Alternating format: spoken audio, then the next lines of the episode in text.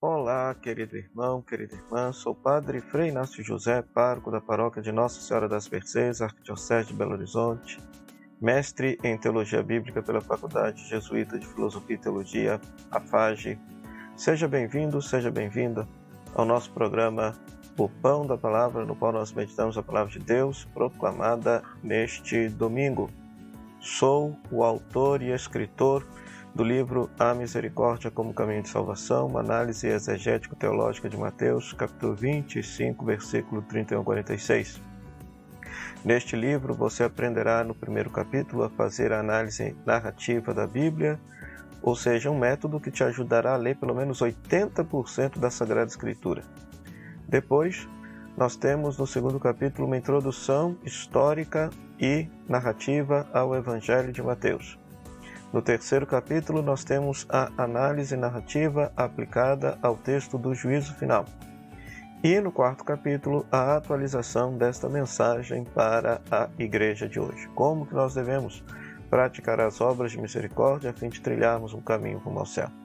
Os interessados poderão adquirir no link aqui abaixo do próprio site da Editora Dialética ou podem adquirir também no próximo domingo ou seja, dia 16 de abril, lá na Igreja Matriz de Nossa Senhora das Graças, na missa das 7 horas da noite, na qual nós estaremos fazendo o lançamento desse livro, e também no dia 23 de abril, às 6 horas da tarde, na paróquia de Nossa Senhora das Mercês, na comunidade Bom Pastor, onde nós estaremos também lançando este livro lá.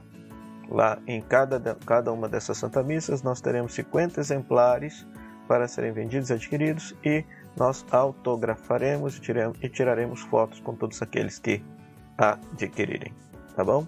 Então, vale a pena adquirir porque te ajudará muito, não só na sua leitura bíblica, como também a viver as obras de misericórdia que Jesus nos ensinou como caminho de salvação. Nós estamos celebrando o terceiro domingo do tempo da Páscoa nós temos como palavra de Deus Atos capítulo 2, versículo 42 a 47, primeira carta de Pedro, capítulo 1, versículo 3 a 9, e o Evangelho de João, capítulo 20, versículo 19 a 31. Vamos meditar com alegria a santa palavra de Deus.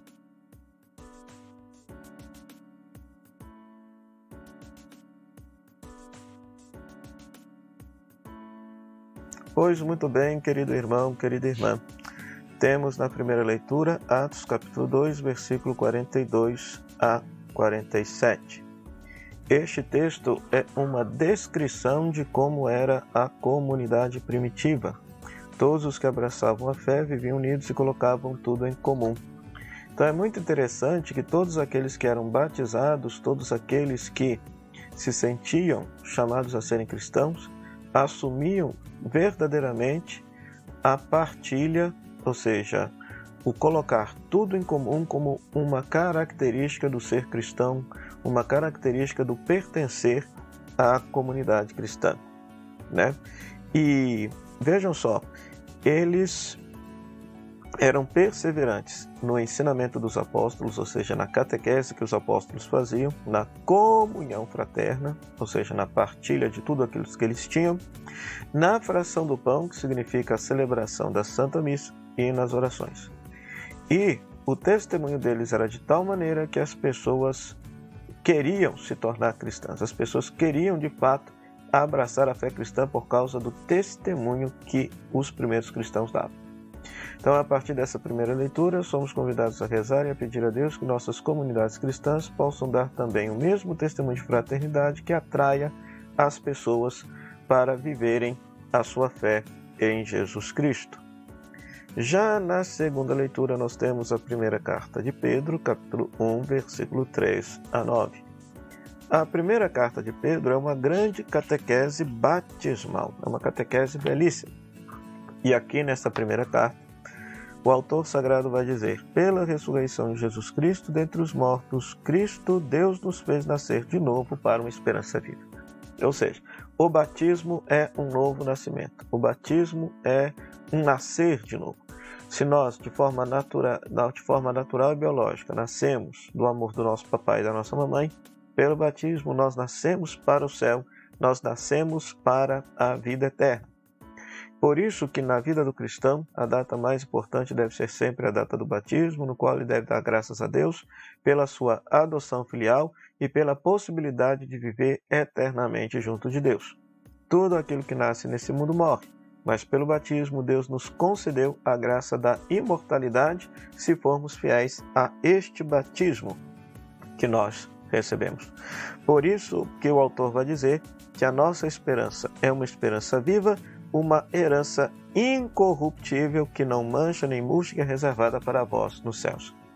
Então aqui vale a pena também a gente pensar e refletir que muitas comunidades cristãs e expressões cristãs ensinam a fé em Jesus Cristo, tendo em vista as pessoas angariarem bens para este mundo, quando a fé cristã original nos ensina que nós devemos ser cristãos e seguir a Jesus Cristo para termos direito a esta herança incorruptível que é a vida eterna.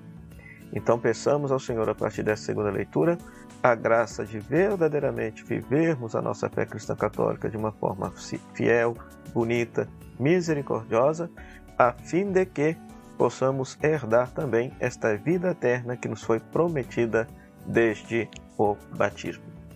Por fim, querido irmão, querida irmã, nós temos João, capítulo 20, versículo 19 a 31. É um texto muito conhecido, pois se trata desta cena da manifestação de Jesus ressuscitado no dia da no próprio no primeiro dia da semana, ou seja, no dia mesmo da ressurreição, Jesus ressuscitado se manifesta à comunidade cristã que está amedrontada com medo da perseguição dos judeus.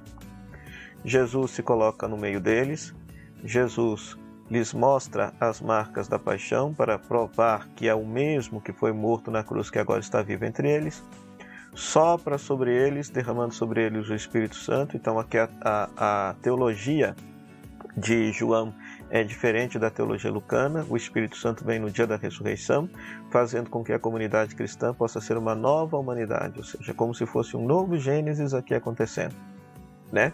E Jesus também envia essa comunidade com a mesma missão que outrora ela era dele. Como o Pai me enviou, também vos envio. Entretanto, nesse dia Tomé não estava, por isso é, Tomé não acredita no testemunho da igreja, quando a igreja anuncia o testemunho dizendo que Jesus ressuscitado se manifestou e ele só acredita se fizer a experiência. Oito dias depois, oito dias depois, Tomé está na comunidade, Jesus ressuscitado se manifesta em primeiro lugar a Tomé, fazendo-o superar, fazendo-o superar a sua incredulidade, né? Então é muito belo isso, é muito belíssimo isso. Por quê? Porque esse texto nos ensina que a comunidade cristã é como se, é como se fosse um sacramento da presença de Cristo ressuscitado. O ressuscitado não foi a, para se manifestar a Tomé sozinho, só quando Tomé estava na comunidade é que ele experimenta a presença do ressuscitado. Então esse texto nos ensina que nós devemos valorizar a nossa comunidade cristã como lugar privilegiado para experimentarmos Jesus vivo e presente entre nós. Vivo e presente entre nós. Né? A cada oito dias, ou seja, a cada domingo, fazer essa experiência de estar junto com a comunidade para, na comunidade, experimentar a presença do ressuscitado. Então, pensamos a Deus que possa nos conceder essa graça e, além disso, hoje celebrando também o domingo da Divina Misericórdia, pedir ao Senhor essa graça de sermos de fato instrumentos de Sua bondade, instrumentos de Sua misericórdia para o mundo todo. Então, rezemos, irmãos e irmãs. Ó Deus de eterna misericórdia, que reacendeis a fé do vosso povo na renovação da festa pascal, aumentai a graça que nos destes, e fazei que compreendamos melhor o batismo que nos lavou, o Espírito que nos deu nova vida e o sangue que nos redimiu por nosso Senhor Jesus Cristo, vosso Filho, na unidade do Espírito Santo. Amém. O Senhor esteja convosco, Ele está no meio de nós. Que a bênção de Deus Todo-Poderoso, que é Pai, Filho e Espírito Santo, desça sobre você, sobre sua família e permaneça para sempre. Amém. Meu muito obrigado à Rádio Comunidade FM, à Web Rádio Nossa Mãe de Birité, a você, querido rádio ouvinte internauta, que nos acompanha aqui nas nossas redes sociais. Meu carinho, minha gratidão à Rádio Comunidade FM de Bom Sucesso, à Web Rádio Nossa Mãe de Birité, que nos cede esse espaço para meditar, partilhar a Santa Palavra de Deus. Nós estamos divulgando também este novo produto digital que nós lançamos, o Retiro Pascal. Os oito evangelhos do tempo da Páscoa, os oito evangelhos dos domingo, dos do domingo, dos domingos do tempo da Páscoa, comentados versículo por versículo em forma de leitura orante. Então, os interessados podem adquirir aqui também, como uma forma de você aprender a reconhecer a presença do ressuscitado no cotidiano de sua vida. Meu muito obrigado pela sua audiência. Até o próximo final de semana, se Deus quiser, neste nosso programa O Pão da Palavra. Tchau, tchau.